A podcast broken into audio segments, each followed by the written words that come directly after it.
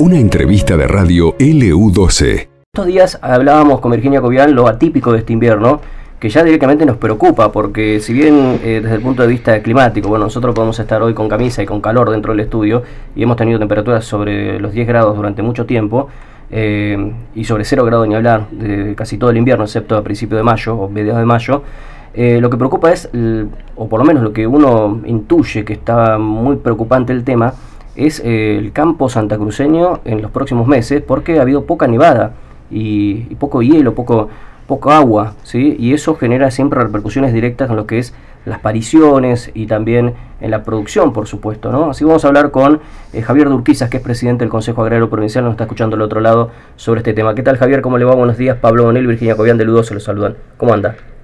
¿Qué tal? Buen día, Pablo. Buen día, Virginia. Buen día a la audiencia. Muy amable por atendernos. Muchas gracias. Bueno, eh, comparte esta preocupación, eh, imagino que debe haber hablado ya con los productores sobre este tema, ¿es tal cual nosotros lo mencionamos? Sí, sí, es así, lo, estamos viendo, o sea, el, almanaque dice una cosa, dice que estamos en invierno, pero el clima dice otra. Entonces, este, esta, esta descripción que usted hizo, por supuesto que la, que la compartimos.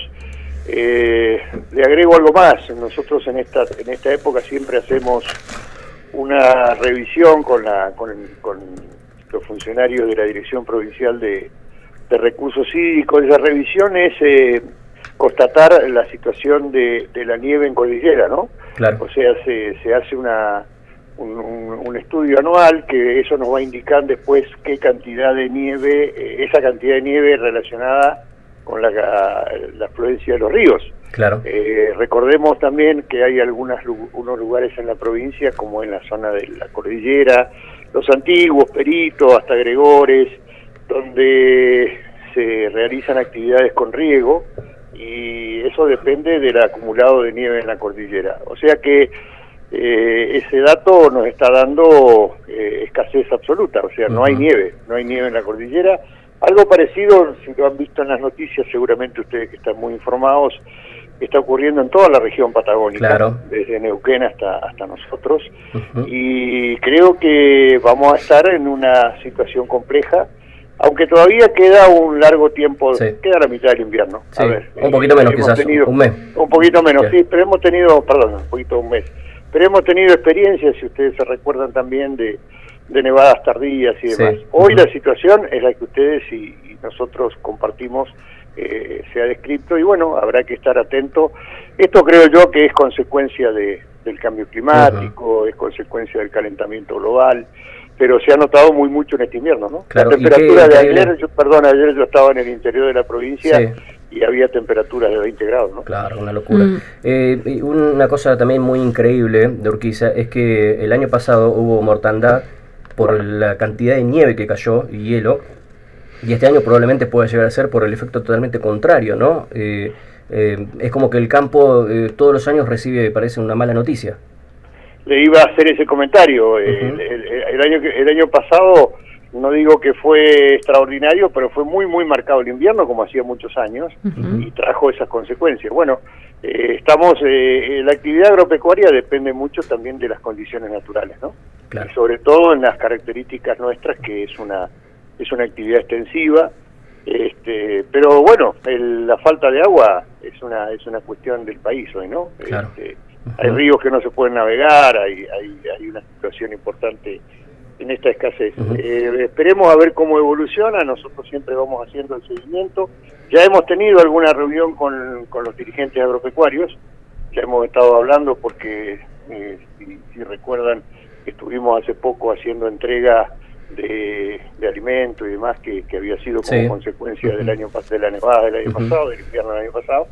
Y bueno, y en esas charlas también estamos evaluando esta situación. Iremos viendo el seguimiento de la situación a ver cómo se va dando climáticamente. Eso estaba pensando, ¿no? Eh, eh, pueden asistir con alimentos, se puede comprar alimento en otro lugar y distribuirlo en las distintas estancias, pero con el agua, ¿se puede proceder de algún modo similar? ¿Hay algún plan de contingencia en caso de que realmente haya una sequía importante?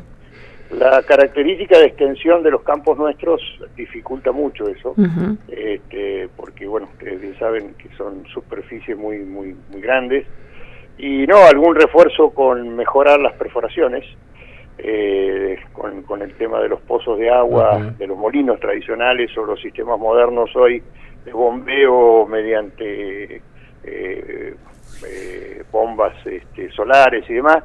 Pero bueno, también todo está en consecuencia. Si, si falta agua en superficie, también las napas de los de los de, la, de, de los pozos en profundidad también disminuyen. Es una es una situación realmente compleja este, y vuelvo a decir, veremos cómo va evolucionando. Durquiza, recuérdenos, eh, estamos, seguimos en emergencia agropecuaria eh, en nuestra provincia. Eh, finalizó finalizó el 31 de julio, finalizó el 31 ah, de julio de esta semana pasada. El decreto de la gobernadora del año pasado había, había, había indicado un periodo anual que finalizó el 31 de julio. Bien, sobre, sobre características totalmente distintas, ¿no? Aquellas fueron grandes nevadas y como, y como dijo usted también este heladas muy muy pronunciadas. Esas condiciones eh, finalizaron este, este, fin de julio. ¿Y existe la posibilidad de renovar o extender un año más? Eh, Todo eso, bueno, lo que pasa es que son condiciones distintas, o sea, hay que hacer evaluaciones distintas.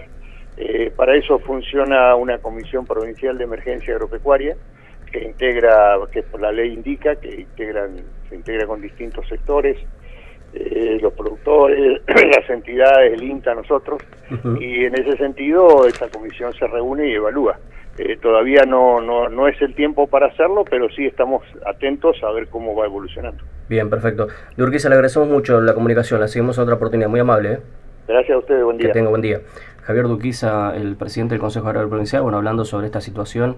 Eh, bueno, de realmente preocupación por parte del campo, esto que nosotros intuíamos de alguna manera por otras experiencias de otros años, eh, que se ha acentuado este año, la sequía, la falta de nevadas, bueno, va a ocasionar, si esto no se soluciona eh, rápidamente, eh, mucha preocupación, mucho dolor de cabeza en los próximos meses, sobre todo en, en los meses en los cuales, bueno, están las pariciones y demás cuestiones, ¿no?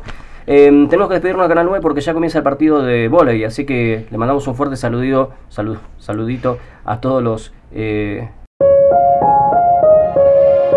Esto pasó en LU12, AM680 y FM Láser 92.9.